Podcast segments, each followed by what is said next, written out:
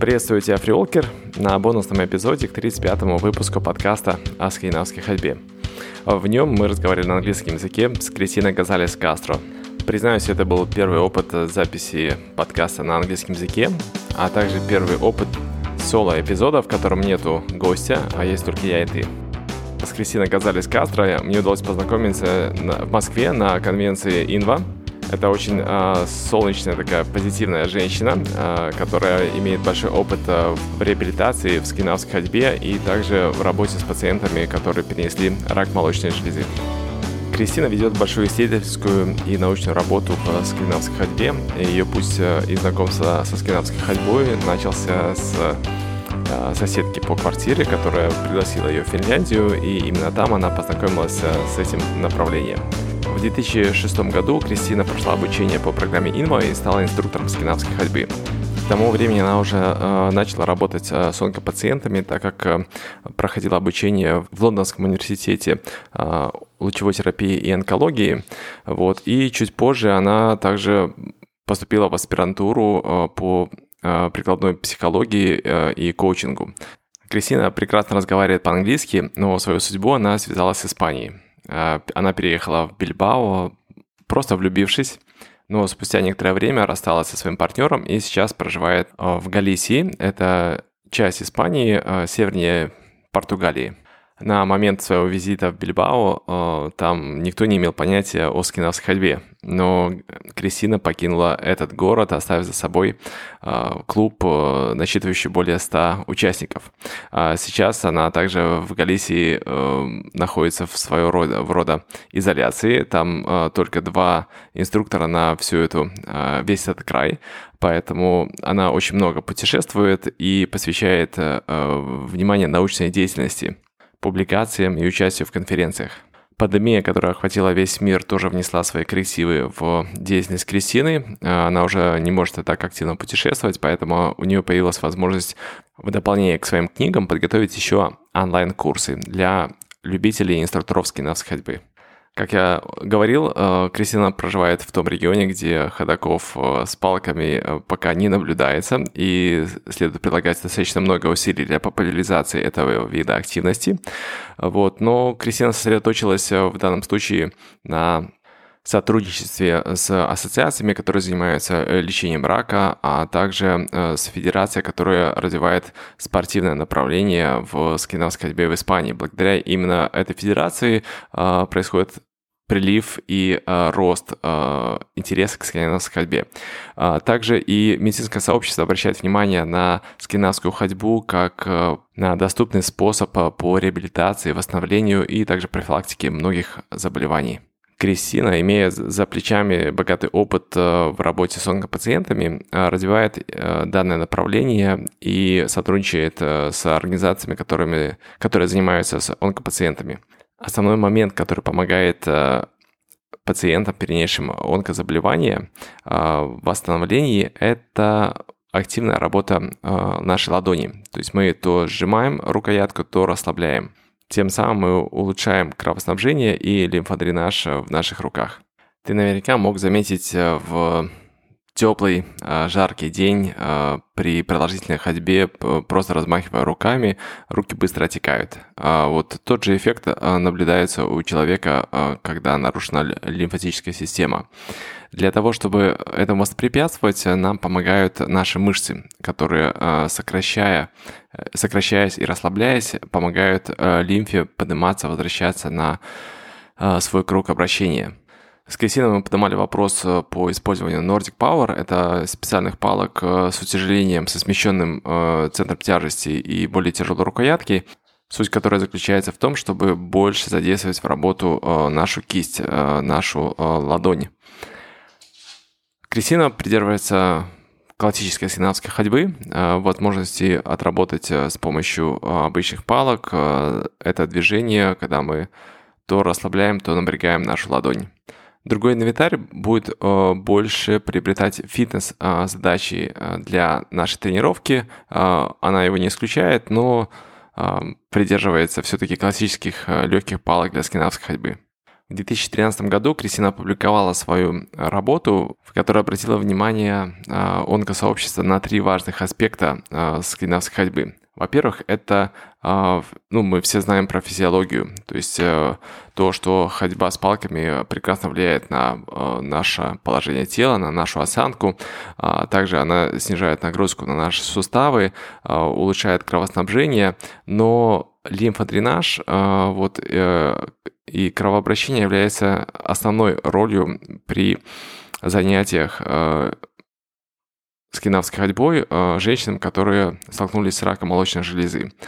Следующий немаловажный аспект – это э, социальный. То есть, во-первых, возможность э, данным пациенткам находить расширять свой круг знакомства, находить круг для общения.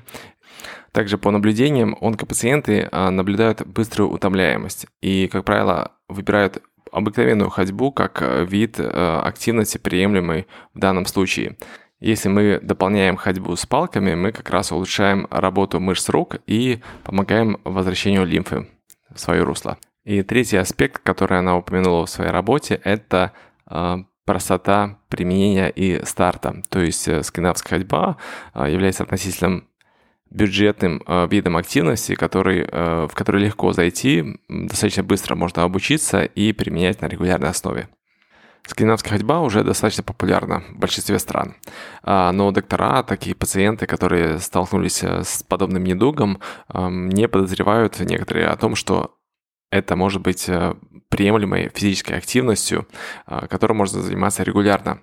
И в данном случае достаточно просто пояснить э, лечащему доктору о том, что собой представляет скандинавская ходьба и как она может дополнять и улучшать состояние пациента. В данном случае Кристина упомянула ряд предостережений, которые стоит просто избегать, они достаточно просты. Во-первых, подобным пациентам лучше избегать э, жарких э, тренировок э, в жаркие солнечные дни. По возможности избегать повреждения кожи, чтобы предотвращать инфекции заражений. Вот. И также не пользоваться плотными стягивающими браслетами. В данном случае Э, в отношении к скандинавской ходьбе э, темляк не должен быть э, очень плотно сжимать руку, вот, он должен быть комфортно, может быть, даже в более свободном состоянии. Пациенты также используют специальные компрессионные рукава, которые назначаются лечащим врачом, но Кристине известны случаи, когда пациентки и не пользуются подобными рукавами, это уже все индивидуально подбирается по согласованию с врачом. Важно также следить за своим состоянием и не доводить тренировки до изнеможения, для того, чтобы все-таки это оставалось физкультурой, а, дарило бодрость, а, приводило в определенный тонус и несло здоровье для организма. Как ты можешь заметить, э, достаточно мало ограничений для подобных пациентов, и, в общем-то, можно рекомендовать женщинам заниматься самостоятельно или приглашать их э, в обычную группу – в некоторых странах э, перед любым видом физической активности необходимо заполнить форму и указать э, возможные предостережения, ограничения от врача. Иногда женщина может просто стесняться, поэтому по внешним проявлениям можно предположить определенные ограничения и выстроить тренировку в соответствии с рекомендациями и требованиями. Кристина разработала специальный онлайн-курс э, для женщин, которые занимаются кинавской ходьбой после рака молочной железы. В этом курсе Кристина рекомендует ряд специальных упражнений, которые рекомендованы данным пациентам, а также дыхательные практики, которые можно включать в тренировочный процесс для ускорения процессов очистки нашего организма. До пандемии Кристина достаточно активно путешествовала. Ее поездки не всегда были связаны с э, популяризацией именно скандинавской ходьбы для пациентов с раком молочной железы. А, в целом Кристина занималась а, имплементацией научных э, изысканий э, для обычных людей. Возможность совместить и донести э, информацию до врачей и их пациентов. С этой болезнью чаще всего сталкиваются женщины старше 40-50 лет. И они сталкиваются также с определенным страхом, стеснением неведением о том, что скинавская ходьба может открыть для них э, дополнительные возможности. Кристина располагает базовым курсом по скинавской ходьбе, где она дает основные моменты на технику ходьбы, на возможные ошибки, которые допускаются во время начала этой практики. Но в специализированных курсах она больше направлена на уже увлеченных любителей скандинавской ходьбы на инструкторов, которым необходимо дать дополнительную информацию по тому, как применять существующие методы. Основная задача э, – это соблюсти баланс между тем, чтобы не навредить и чтобы принести необходимый результат и эффект от ходьбы с палками. Поверь мне, у Кристины очень богатый э, научный и практический опыт э, в области скандинавской ходьбы и смежных дисциплин. Если тебе интересно, э, интересны ее курсы, то ты можешь зайти на сайт э, fortribble.com. Э, я размещу информацию э, в описании к этому выпуску, вот, и познакомиться с теми курсами, которые у нее есть. То есть помимо э, базового фундаментального курса по скандинавской ходьбе есть еще курс э, с полевыми тестами, которые может выполнять э, инструктор э, в своей деятельности для того, чтобы отслеживать динамику, прогресс и результативность своих учеников. А, есть курс, который помогает дополнить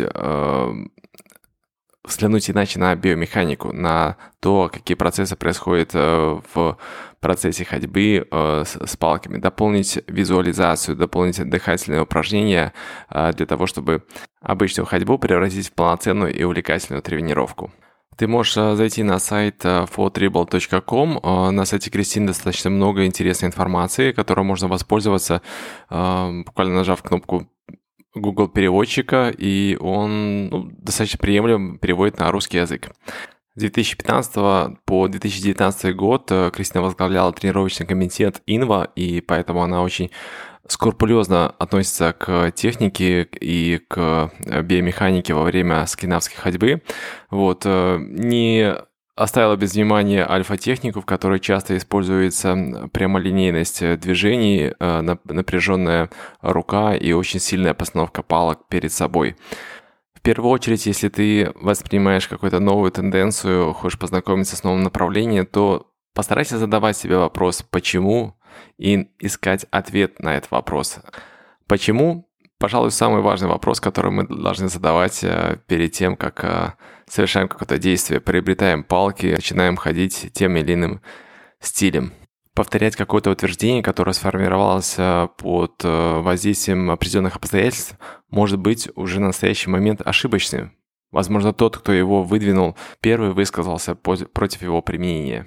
Кристина признает, что лет 6-7 назад э, в Европе была достаточно конкурентная и сложная ситуация. Инструкторы, мягко говоря, недолюбливали друг друга, критических замечаниях э, от Кристины скорее видели врага, чем приятеля, и только благодаря личным встречам, коммуникациям удалось э, расплавить этот лед э, и наладить точки для соприкосновения, чтобы понять, что все мы двигаемся, в общем-то, в одном направлении. У каждого инструктора есть желание обучить эффективной технике ходьбы, которая будет приносить здоровье и достичь это минимальными временными затратами. Способы и методы обучения могут быть э, разными, как э, ключи к каждому замку. Поэтому единственный способ, который предлагает э, Кристина, это находить точки соприкосновения. Если они не находятся, то хотя бы просто уважать другое мнение. И, конечно же, вступать в партнерские взаимодействия, потому что благодаря вот этому партнерству рождаются новые идеи, новые, открываются новые возможности. Никто не утверждает, что необходимо совсем соглашаться. А, важно иметь э, право на несогласие, на высказывание своей точки зрения, но при этом задавать э, вопрос, почему, и благодаря диалогу, благодаря пониманию сути задачи находить решения, совместные решения, которые могут открыть э, другие горизонты и тут на первом месте должна быть э, безопасность, э, безопасность э, нашего движения, нашего здоровья. Именно безопасность Кристина предлагает брать за основу для внимания перед тем, как мы совершаем какое-то действие.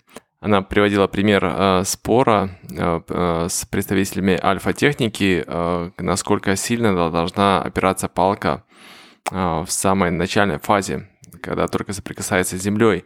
То есть э, можно провести аналогию с нашей пятой. Мы пятку мягко ставим, перекатываемся по всей стопе и уже завершаем активные усилия на толчок с помощью пальцев ног. То же самое касается и усилий, которые мы прикладываем при соприкосновении палки э, с землей. То есть основные усилия должны происходить на выталкивании вперед, а не на соприкосновении палки с землей. Ну и последний весьма важный вопрос, который мы обсуждали с Кристиной, это доход инструктора. Удается ли в Европе э, инструктору жить только за счет э, скандинавской ходьбы? Она признает, что у инструкторов в клубах э, основной частью дохода является продажа палок. Далее следуют мастер-классы обучающие и выездные мероприятия. Многие инструкторы работают еще в схожей сфере, например, преподают йогу, пилатес или другие виды физической активности. А есть люди, которые имеют основное место работы и инструкторство рассматривают как э, хобби, как дополнение к основному месту, к основной своей деятельности. Вот таким получился этот пересказ э, нашей беседы с Кристиной Гонзалес Кастрос из Испании. Ну, я знаю как минимум еще одного эксперта э, русскоязычного. Это Ирину Вдовину из Екатеринбурга, которая занималась э, данной темой и работает с женщинами, которые перенесли рак молочной железы. Если у тебя есть вопросы, хотелось бы глубже коснуться этой темы, то, пожалуйста, пиши сообщай в комментариях. Буду рад э, продолжить диалог и пригласить Ирину в гости на подкаст. Хватит ли у меня ресурса для того, чтобы подготовить э, дословный перевод диалога с Кристиной и разместить его на сайте школы? Пока не уверен, но если для тебя это важно, пожалуйста, напиши э, в подчесера или в комментарии. Есть такая поговорка «Every master starts with disaster». Это означает, что первый блин обычно получается комом. Как получился этот первый эфир, судить тебе. Возможно, такой формат встреч с иностранными гостями поможет тебе и мне подтянуть э, свой английский, э, научиться записывать монологи, и с этого может получиться что-то новое и интересное. Как всегда скажу, что я открыт э, партнерству не только в плане приглашения кого-то из твоих знакомых в гости на подкаст, но также можно рассматривать идею и сотворчество по записи этого подкаста. Способов применения усилий и талантов множество. Можно стать соведущим, заняться монтажом готовых интервью, либо транскрибировать в аудиоформат э, в текст э, для тех э, читателей, которые предпочитают бегло пробежаться по содержанию интервью, вместо того, чтобы прослушивать целиком эпизод. К сожалению, мне пока не удалось найти автоматизированный достойный сервис, который помогал бы обрабатывать аудио, переводить его в текст и предоставлять читателям блога. В описании к каждому выпуску есть э, контакты, по которым ты можешь связаться со мной, чтобы высказать свои смелые пожелания по тому, как можно улучшить э, содержание подкаста или его форму подачи. Я же ставлю точку на 18 минуте записи этого монолога. Буду рад видеть тебя среди подписчиков данного подкаста. До встречи!